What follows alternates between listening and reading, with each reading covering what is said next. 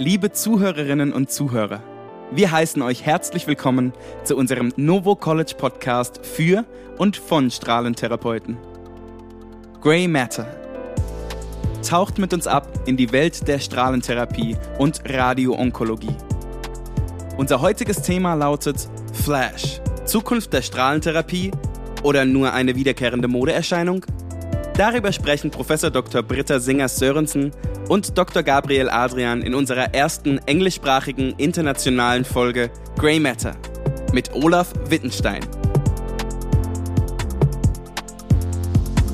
Hello, everyone, and welcome to our first international episode of our podcast Grey Matter. Today, we are talking about FLASH. FLASH radiotherapy is a technology which could have a great impact in our world of radiation oncology. And for the discussion today, I would love to introduce my two guests. First is Professor Brita Singers Sørensen from Aarhus in Denmark, who is working at a particle therapy center as a radiation biologist. Hello, Brita. Hi. Nice to hear. Uh, second, it's uh, Dr. Gabriel Adrian. He's a physician in Lund in Sweden. Hello, Gabriel.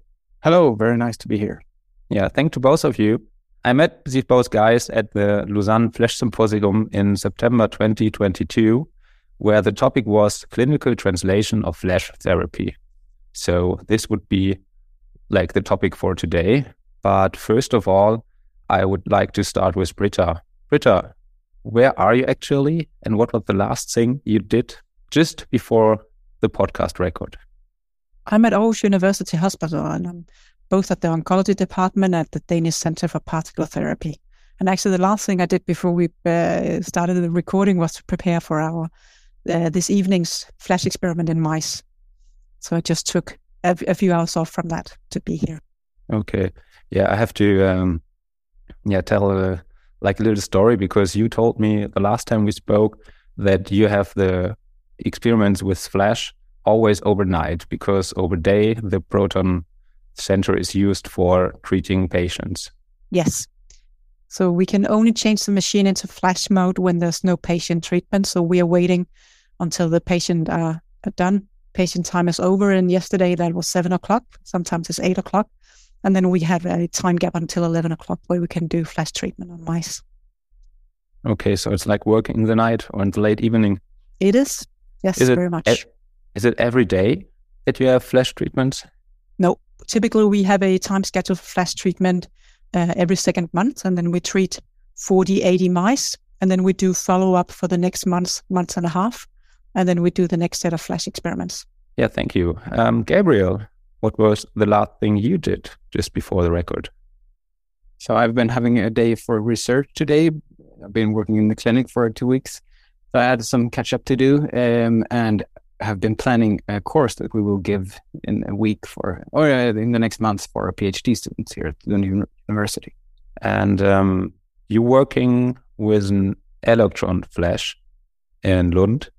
And yes. um, is it like the same with Brita? You can only use it in late evening, or is it free for research all day? Yeah, currently we're really uh, lucky because we can use it all day. Uh, when we started this four or five years ago, it was also just in the evenings. But uh, last year we have uh, it's only been the Flash research group that has been using that particular LINAC. And you are a clinician, so a physician working with patients and doing some research. From your point of view, what would you say is the definition of Flash? So first of all, the Flash that's this really interesting new way of giving radiotherapy and the definition of flash that is is related to the dose rate. So the time it takes to give a certain dose. And typically for in conventional dose rate, what we usually give patient, it lasts for some minutes. Uh, when it comes to flash or ultra high dose rate, which perhaps is a more a better name for it, um, it we have dose rates at least above 40 gray per second, often where we work, it's like between two and 600 gray per second. So the whole irradiation is just, it lasts just a fraction of a second. So definition of flash, it relates to the, the dose rate. Okay. Um, just personal question. Did you ever like took care of the dose rate before you came into contact with Flash? Uh, you mean in the clinic? We usually do not pay that much attention to it. Uh, we do have, when it comes to brachytherapy, low dose rate brachytherapy and high dose rate. Um, and also in with modern LINACs, you can give this FFF treatment, flattening free filter treatment, where the dose rate is increased, not near any flash dose rates, but still it's it's higher than in conventional uh, dose rates. So we the the term dose rate is sometimes used, but we haven't really used any like benefits from altering the dose rates before. But you said with the definitions or specifications is like that the dose rate above 40 gray per second is defined as flash. But most studies use higher dose rates. You said this is like 500, 600 gray per second. These high dose rates, of course, lead to shorter treatment times. But the um, biology effects of flash, and now I'm just turning to Brita, uh, are exactly so what? So what is a flash effect? And does it correlate with the treatment time or with the dose rate? Uh, what can you tell us about this? Well, the flash effect is a phenomenon which was uh, refound in around 2014 by Marie-Catherine Vozenin and her colleagues, where they observed that if they uh, irradiated with these increased dose rate in the in the range that uh, Gabriel talked about, then they observed that they could see a normal tissue sparing effect. So less normal tissue damage was observed in the same using the same doses as, as with conventional dose rates whereas uh, the tumor seemed to react in the same way as with conventional dose rate. So a normal tissue sparing effect and no sparing effect in the tumor. So kind of a win-win scenario. That was a uh, quite big news back then, but that was um, technically very challenging to deliver these ultra high dose rates. So it's been like in the recent years, more and more groups have been able to to also do their own flash research. And now it's been demonstrated in a number of different models, number of different animals, and using both electrons, X-rays, protons, and carbon ions, that you can see this this flash effect with with ultra high dose rate. Okay, two questions to this. Um, first of all, do you know why they tried these high dose rates? I think that as I heard Marie-Catherine tell it, they uh, wanted to um, to test it as a modality because this would be a, a really good way uh, for moving organs. If you could deliver uh, your treatment with ultra high dose rate, the treatment would take less than half a second, and moving organs would be less of a problem than it is in, in conventional radiotherapy. So uh, that's at least how I heard it. Yeah, I can, I can just add something there that this it was a topic also 60 years ago. So in the 60s, 70s, and 80s, there are quite a number of publications. Uh, it wasn't termed flash back then uh, or ultra high dose rate, and uh, there are several indications back then that uh, there was some different biology uh, appearing when we radiate at these really high dose rates. And then it appears that it in the 90s, it, it just no one cared about it anymore. And I, I don't really know why why people didn't continue with the research. Um, but uh, as Brita said, in 2014, it was revived. Okay, and now we have like a proton flash, an electron flash, a carbon ion flash. Is the flash effect the same for each of these different types of radiation, or is it different? We assume it's the same. So we see a flash effect with the different modalities. Um, we have a, uh, for technical reasons, it's a bit uh, difficult to compare the dose rates between especially when we're talking um, uh, scanning beam proton flash. The, the way to define the dose rate is different than from electron flash, where you give one big field instantaneously. Um, so, so how to compare the different parameters is uh, is a quite a, a, a big topic right now. Um, but we assume that biology wise, it's the same thing we are looking at. But we uh, we need the, some systematic studies comparing in with the same models between electron flash and proton flash to actually be, be able to say this whether it's the same magnitude of flash effect we are looking at. Okay. Um, or proton flash, what about the Bragg peak? Because usually for proton, Bragg peak is like a great benefit.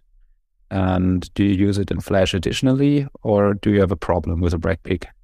Yeah, a problem with the Bragg peak. That's a that's actually the case right now. So most studies so far um, have not used the Bragg peak. We're using a transmission flash. So we're placing the target in the entrance of the proton beam and not taking advantage of, of the Bragg peak at all. And this is this this is due to how you deliver the the um, the Bragg peak. That if you need to do a spread out Bragg peak, then you will uh, increase the time it takes to deliver the dose. So for that reason, people are using transmission flash, and then you need to place the the Bragg peak somewhere, and that's then done on the other side of the target. But that means that you potentially, if you would use this for a clinical situation, you would irradiate much more normal tissue than you would for normal proton radiation. Uh, but more and more studies right now are working on how to do flash with a spread out Bragg peak. And we just started that actually here. That's what we're doing this week. We're doing mouse studies with, with spread out Bragg peak proton flash with a, uh, with using a ripple filter to create a, a spread out Bragg peak with increased dose rate. Okay, wow, fascinating. Um, Gabriel, what is it with electron flash? Um, do you still use like uh, most of the time one field technique, or do you change like to two or more fields for radiation? Mm, I think that's a really interesting question that we will probably discuss more today, uh, because that we the way we use it currently is the one one one beam, one field, one irradiation, um, to be able to compete with the state of the art photon irradiation. I, I think uh, more beam angles and especially fractionation is really a key topic to to do, to do research on because single field irradiation with electrons, uh, the the clinical use of that is perhaps for superficial skin lesions, but to treat other tumors within the body, we we need something else. Like to come up to the conformality we know from IMRT or SBRT. Exactly, both conformality and also the the whole idea of fractionation.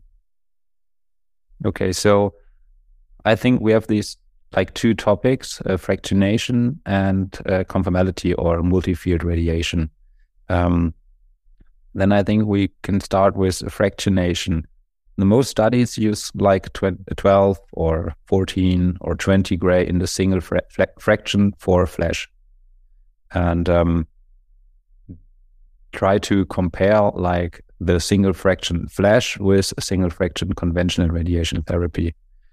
Um, do you know about studies which come over to like multi-fraction settings, or do you perform multi-fraction settings in your own studies?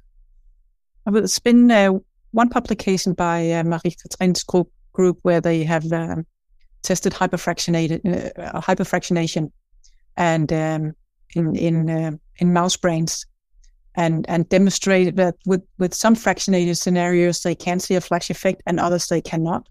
So it's pointing towards that it is possible to see a flash effect in a fractionated scenario, but the but um, the exact differences or the exact parameters I think is are still to be enlightened in, in, in systematic studies here. Uh, and we also have one publication with fractionated uh, flash. So we with three fractionated and hypofractionated, uh, looking at the tumor response, and we found then similar responses for conventional and um, flash irradiation uh, for the tumor response. Do you both think that fractionated flash could be better than single fraction flash? Or is it just like that that we need fractionated flash to compare it to conventional radiation therapy? Well, I agree with what Adrian said, uh, or Gabriel said before, that this is one of the uh, really, really crucial topics right now, and whether you could. But um, I would rather fear the other way around that you would lose the flash effect when you divide, when you give it fractionated, because you're giving smaller doses, and and um, it's it, it, data is pointing towards that you need to exceed a certain dose to see a flash effect. So maybe the first eight, 10 gray is like a build-up dose, and the flash effect will only uh, will only be in the dose that exceed that. And and if that's the case, then breaking it up to smaller portions or smaller fractions will maybe mean that we see less effect, less flash effect when we're doing fractionated. Uh, but, but, I think we, we need to see the data here. But I think that's it's a it's one of the crucial points for clinical implementation. I'm not a clinician, but I don't think most clinicians would be very happy. You can tell, like Gabriel, I'm very happy to to start deliver um, something with a flash effect where we don't know the exact gain and then deliver it in, in a single fraction. I think that would that could cause quite some worry. Yes, I totally agree. I think the fractionation question is really, really uh, interesting and important. Uh, especially, let's say the flash effect. We haven't mentioned any magnitude, but the, the magnitude is perhaps between 10 or 10 and 50%. But even if it's 50% sparing, so if you give a single dose of 30 gray, it still means that yes, okay, you can it that would be comparable to 20 gray conventional. Still, that's not what we usually do. So to compare it to to, to curative treatment, where we give perhaps uh, 78 gray or 68 gray in 34 fractions, uh, where the fractionation spares the normal tissue and the conformality spares the normal tissue, to to believe that one single dose of flash, even if we have a 50% sparing, to that to become superior to the what we currently do, I think um, I think it's hard to to imagine that it that single dose fraction flash for deep seated tumors will uh, be actually better. But if we can fractionate, maybe we don't need 34 fractions, but maybe 10 fractions of flash with the good conformality, um, I think it could definitely have, in some cases, superior to what we usually do.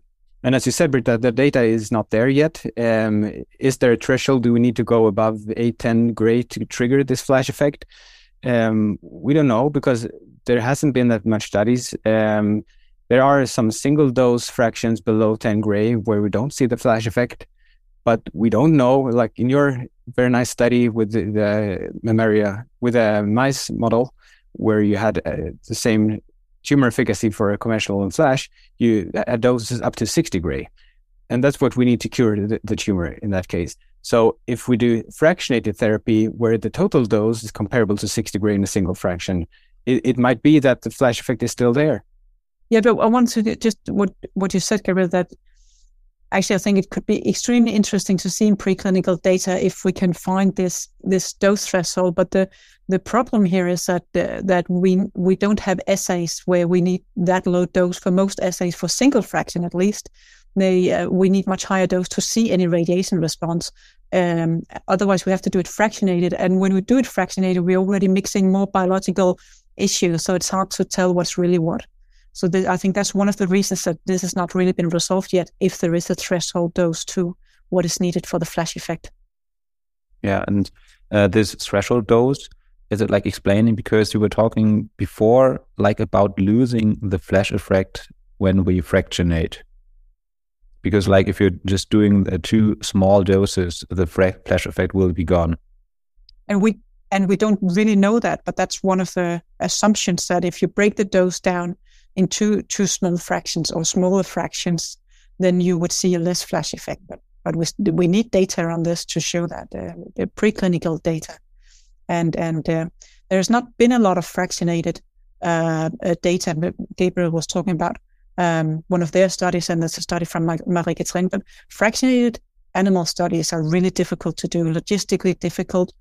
Uh, a lot of these beams are, are a, a, little bit unreliable because we were we're in a very experimental setting, and I think that's some of the reasons why the fractionated studies have not been done yet. But I hope they will come in the next years. Okay. Um, then again, Brita, fractionation I speak again about fractionation and like portions of delivering within a fraction. Once more technically, if we do single fraction flash and like having this high dose rate, is like the radiation just applied as like one portion or it's like one fraction uh, applied of a few portions just in a in, a, in just, just part of a second so it's still one fraction so is there different how do you just um, supply the, um, the dose? I think I think this is as um, Gabriel also referred to here. There's a question as whether you're delivering the dose as a as a single field or as multiple fields, where then the, in the overlap of the fields you would have some tissue that receive the total dose, but in, in, in smaller portions with pauses because it takes some time to to change the field, and and that's something that has not been uh, a worry before, but, but now where the timing seemed to be a fundamental key to what we're looking at, then putting in pulses and delivering the total dose uh, could affect or influence the flash effect. And uh, and we've done some studies here in in, in our mouse model, um, very sim- simplified to to what's done clinically, but just uh, applying the the dose either in one go or applying two minute pauses into the to the total dose. And what we see is that if we put one pause in, then we already see a compromise of the flash effect, and two or more pauses in the total dose, then we completely lose the flash effect. But this will, of course, only apply to the normal tissue where you have overlapping fields. So it's not the, the, the entire field that uh, where you see this. Yeah. So, but it, just for a clinician's point of view, it's very interesting because because usually if you say just the time, like the LINAC or what else we would have as a radiation system, is the time which makes us as when it has to change or just turn around the patient will make us lose the flash effect. Yeah, because uh, to see the fast flash effect, we probably have to deliver the treatment um, in, in less than half a second. That's that's uh, when we're using the ultra high dose rates. That's that's uh, around what we're looking at. So any um, uh, anything that disturb this uh, very short time frame uh, will most likely influence the flash effect. Okay, Gabriel, um, you had a publication in 2020 about uh, the flash effect depending on oxygen concentration.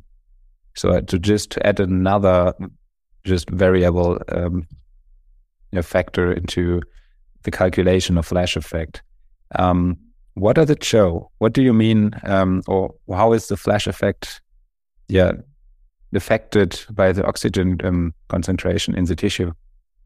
Yes, we, yeah, this we haven't touched upon at all what the flash effect, why there is a flash effect, the underlying mechanisms, and uh, I think the short answer is that no one still really knows. There has been several different suggestions, and one of them being oxygen. It was also in the in the first wave of ultra dose rate irradiations in the 60s to the 80s, oxygen was also discussed then. Um, at that in the old data there are some publications showing that the oxygen concentration really affected the response and other publications could not replicate the findings um, and when it comes to oxygen the hypothesis was i say was now because i don't believe, perhaps believe that that's the whole effect for the flash but so the, the idea then was that the oxygen was depleted so consumed during the irradiation and when you irradiate at these ultra high dose rates the depletion of oxygen is much faster than the diffusion of oxygen in the tissues.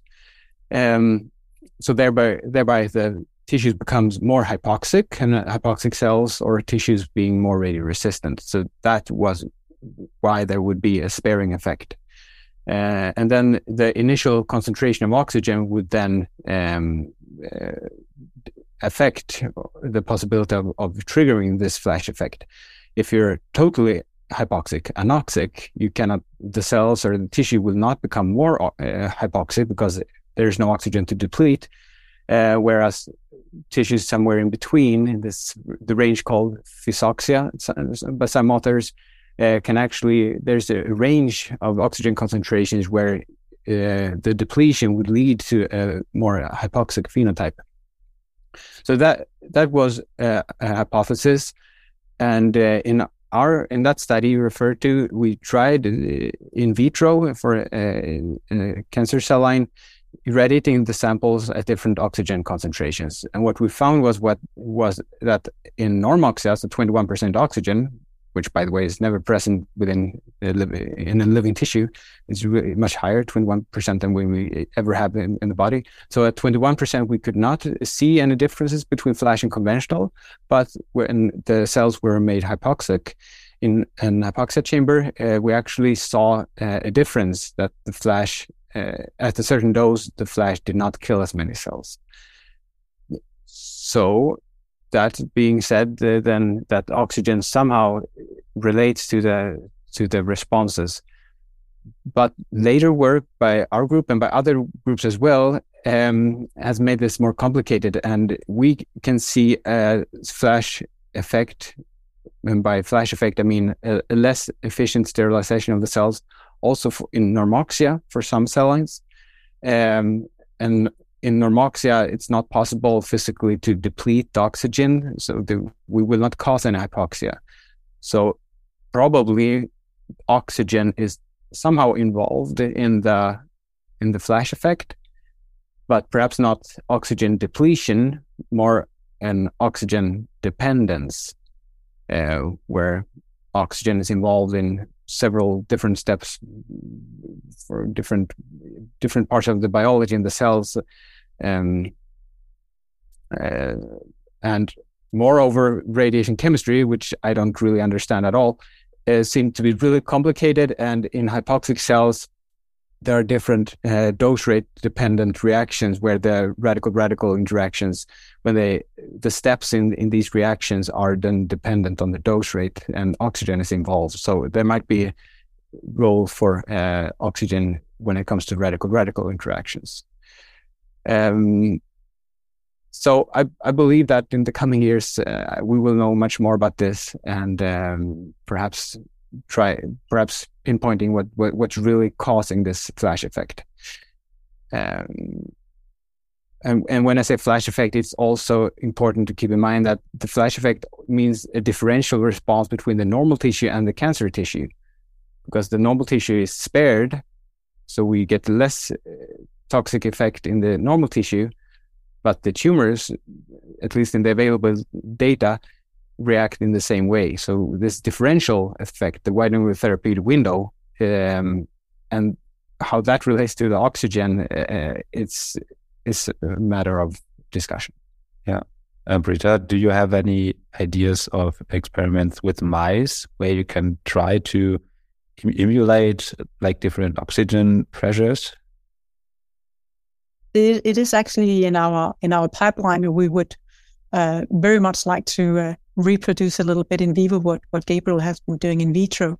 I think when your in vitro data came, Gabriel, actually, uh, uh, it was very enlightening because it has been one of the wonderments in, in, in, in the flash area is why can we do flash experiments in vitro and see no flash effect? And then we do flash experiments in vivo and we see a flash effect.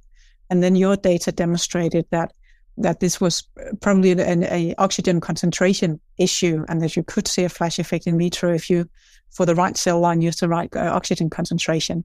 Um, but we would like very much like to simulate this in vivo, and that that can be done by clamping tissue. Then you decrease the oxygen concentration, and you can also increase the oxygen concentration by letting the animals uh, uh, breathe a higher oxygen concentration. So the different ways of of modulating the uh, the oxygen concentration in the tissue, and then see how that uh, influences the flash effect. And we we have very big interest to do that because uh, I think, as, as Gabriel also say, may may not be that oxygen depletion is the the, the whole explanation, and and but at least it seems like oxygen is playing a role and, and has an important role to play in in the flash effect and how that is all influencing each other is uh, really still to be resolved. I totally agree. And maybe it's some depletion to some extent and oxygen dependence and radical radical interaction. Maybe maybe it's not one single mode of mechanism. Maybe there are several uh, interrelated. And then the effects still seem to be larger in vivo than what you see in vitro. So still seem to be more an in vivo effect, even if you even if you uh, modulate um, so we still have this thought that maybe there is also an, an immune uh, component. Maybe there are some tissue specific components that are playing a role because it seemed to be more an in vivo thing than an in vitro thing. Yeah, well, interesting. Yeah. And especially that this differential response that the normal tissue respond in one way and the tumor in another way. I think that's the most exciting part about Flash, and that's why it's clinically relevant.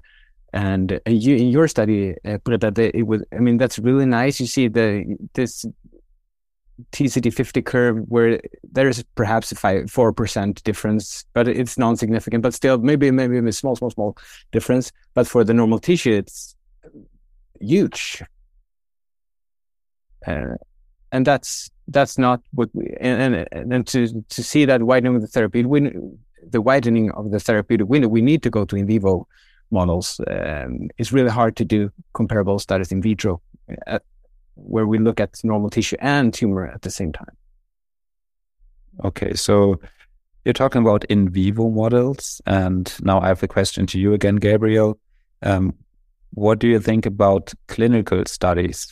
So, is there um, possibility to do actually flash now in clinical studies, or do you think it's too early? Kind of what we know about the flash effect and the circumstances. Uh, I think both yes and no. Uh, there are clinical studies uh, been done and, and published, uh, and there are others recruiting now. Um, I think it depends on what you do. Um, if when it comes to uh, treating superficial tumors with single field irradiation, where you would have done pretty much the same with conventional treatment, um, there's that's I think that really that's a good opportunity to do clinical trials and that's also what they are doing. I think in um, at some centers at least, uh, direct comparisons. Uh, then for treating for in deep-seated tumors in the curative setting, I don't think there we have the the machines to actually deliver a flash beam or we we're not there, there yet technically. Uh, so I think the answer to your question would be that uh, under certain circumstances, certain conditions, uh, we could ab- absolutely think or, or, plan for clinical trials. Yeah, I found something about the FAST 01 trial, um, which was about flash radiotherapy for the treatment of symptomatic bone metastasis. And just for the listeners, so in the protocol, they tell us they used like fixed field sizes from 7.5 to 7.5 centimeters up to 7.5 to 20 centimeters. And of course, a single fraction of 8 gray, which is used typically in the clinic for um, a painful bone metastasis too. And so this was like a one field study. So this is like then the FAST 02 trial. And so just again to you, Gabriel, do you know about another study like concrete because like with bone metastasis, well, we can imagine like to do it like with one field radiation. Um, you mentioned like skin cancers. Yes. Yeah, I just searched the clinical trials uh, online to see uh, to search for flash studies in the clinic, and there's uh, one called Impulse, which is a dose escalation trial for uh, also skin cancers. I think it's melanoma, and another one that was registered just yesterday uh, was called the LANS study, which is a randomized phase two trial for squamous cell carcinoma and basal cell carcinoma of the skin, then uh, with direct comparisons uh, randomized between conventional and, and uh, flash. Um, and depending on the on the size of the tumor, they will give either one fraction or fractionated therapies in both arms of the trial. So if we have these trials, which are like orientated in the clinic for where the tumor is. So that is like superficial. Um, Brita, um, with mice, like it was about mammalian cancer, it was about lung cancer, some trials. Um, do we know anything about the different uh, tumor types have like different um, yeah, um, amount of flash effect? Because like if we're thinking about radiation biology, we have um, like the alpha beta which is like different uh, fractionation is different in different tumors. So, do we know anything about just the type of the tumor in Flash? Well, I actually think that the the amount of tumor data is one of the Achilles heel in the in the whole Flash field. I think we we are assuming a we will never see a flash effect in tumors based on on on quite few uh, data sets and, and, quite few models, whereas most of them are ex- experimental subcutaneous models. And I think um, uh, a lot of the factors we know are influencing uh, radiation sensitivity in the clinic. Um, how would they influence the flash effect? So I think, in, in my point of view, some some more studies, and also, as I think Gabriel pointed out, most of the uh, endpoints used in the in the tumor studies are, are uh, tumor growth uh, delay. Um, and not tumor control, which would be the clinically most relevant endpoint. And the biology is quite different between these two endpoints. So I think in in in, in my optic, a uh, more studies and more systematic studies using a range of different tumor models, using tumor control as endpoint, and studying all these factors that we know from the clinic is influence uh, radio sensitivity to ensure exactly as you're saying can do we see a different uh, response to to the, to flash in different tumor models? Because we don't know that. We are we're simply assuming that we will never see a differential effect um, in the tumor response between flash and conventional. It's an assumption. I totally agree with you, Brita. Um, that's an assumption. And um, in the clinic, we know that uh, we have, you mentioned alpha beta ratios, Olaf, and alpha beta ratios differ between tumors. And uh, for some tumors, we need to fractionate. We give treatment during eight weeks. For others, we can give hypofractionated or ultra hypofractionated treatments, just five, seven fractions and cure the tumor because we know that that tumor type usually has a low alpha beta value. And I'm I would be quite surprised if there will never be a flash bearing in certain tumor types. Me too. Okay. If you both could have a wish list um, to the other one, so like Brita asking the clinician and Gabriel asking Brita as a radiation biologist, um, what would be the next thing the other like should um, yeah should study about should, should make some research and tell you so so you can go on with your own research. Um maybe Brita first because you're already like starting. Well i think from the preclinical side we would like from from the from the clinical side a wish list. So what kind of data would you need before you would be feel safe to to uh, start up clinical trials uh, on on flash what what what kind of preclinical data could we supply you that would make you think we're ready to go. Let's put this into clinical implementation. So, Gabriel, what do you want to know to to start with like a clinical implementation? Uh, the first thing we have already touched upon, and that's the fractionation, to see what what happens when we fractionate and how uh, when we come to really high doses. That would I think that's uh, one main question. And then on a wish list, a predictive marker for a flash response. That's that's on a wish list. Uh, that we can take a tumor, send it to the pathologist, and say, "Hey, will this, this respond to to the flash?" We we don't have that for uh, once again the alpha beta. We we can never measure the alpha beta ratio for a certain tumor just by sending a sample to the pathologist uh, but still we know how to use it. And on an average level for a certain tumor type, we can say that it usually has low alpha beta or high alpha beta. So maybe we don't need a specific marker for individual individual patients to say this will be beneficial for Flash, but still on a group level that this kind of tumor, so this histology or this oxygen level or this, I don't know what, will be here we will have a beneficial flash response. I think that would be really, really nice. But now you said oxygen level, and that just made me think we have not even really discussed that here. But but we know from the clinic that that tumors have very varying um, uh, oxygen levels, and we already discussed that uh, flashes may be dependent on oxygen concentrations. So we may face a scenario where we need to select tumors based on their hypoxic status, we have biomarkers for that. But we, of course, need to know that these are the right biomarkers. We, but that could be implemented and simply select and whether it would be the most hypoxic or the least hypoxic, I think is actually still still open for interpretation. But that you could select in the range uh, which one you would think would would benefit from uh, from flash therapy. Yeah, sounds great.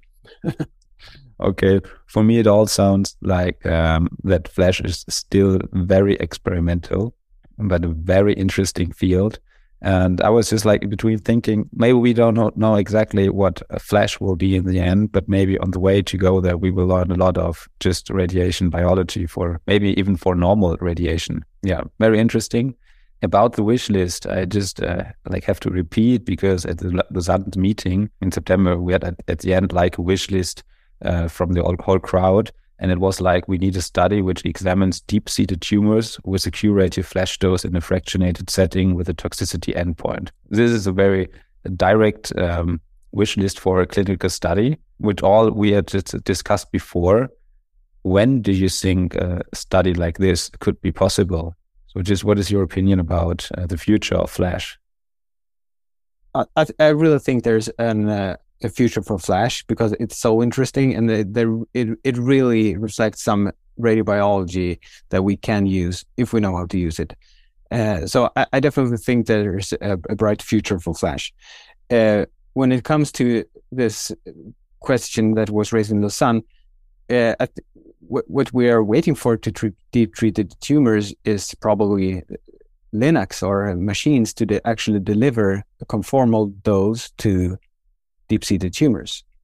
We haven't discussed that uh, in, in detail, but the conformality in in state of the art treatments with rotational arcs and, and IMRT, it, that's really, really a good way of sparing normal tissue, increasing the therapeutic window. So we have to have comparable dose plans uh, for Flash in the deep seated situation to, I think, to to actually have a superior treatment in the end, and that will probably take more than one year before that's available.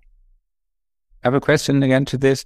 Um, couldn't it be possible that um, like flash therapy could be better or more normal tissue sparing than our IMRT or ARC therapy with conventional radiation therapy without the need of so much fields of this this conformality? So could it be that in the end, like we use flash just with a, a simpler technique?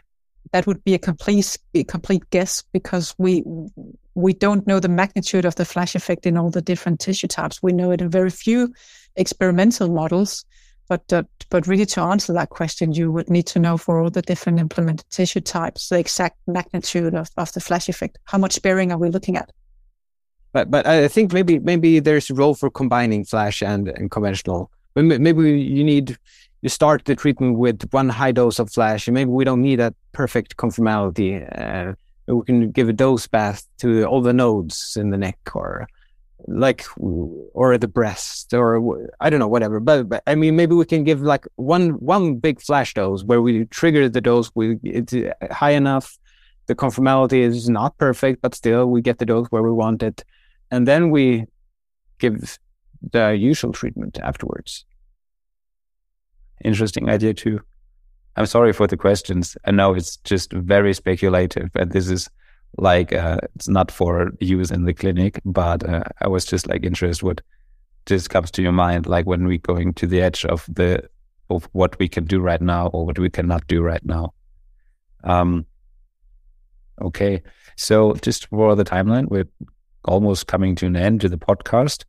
Um, like one more thing uh, to Brita again for tonight for your experiments. Um, what do you want to find out, and when do you think you know um, what you have found out with the experiments today? So just like a timeline um, of uh, your work. How long does it take? Well, the experiments today we are we are looking at the the flash effect in a spreader Bragg peak proton flash. And we're comparing that with previous data we had where we have data from uh, animals irradiated in the entrance of the proton beam. And we would very much like to see where, whether we see the same magnitude of flash effect. The thing with moving into spread out now we also have um, a, a um, the RBE effect playing in. And the RBE effect and the flash effect are actually pulling two opposite directions. And the, the RBE effect in the middle of a spread out Bragg peak is not very high, but we, we still want to see how that is influencing the flash effect. We will know the acute effects we know within 30 days after our experiment. So for the first 40 mice, we know that in 30 days. And then we're following the mice for up to a year after radiation um, and monitoring the late effects. And this is fibrosis in our model. So uh, within a year, we know the impact on, on, uh, on fibrosis also yeah, looking forward to it. Um, Gabriel, any last words? I think it's really interesting, and uh, in our continuous work here, we will focus in the on the preclinical in the preclinical studies on the tumor response to see to investigate the flash re- response to have nice quantifiable data to really uh, yeah to do what you did with that to have really good accurate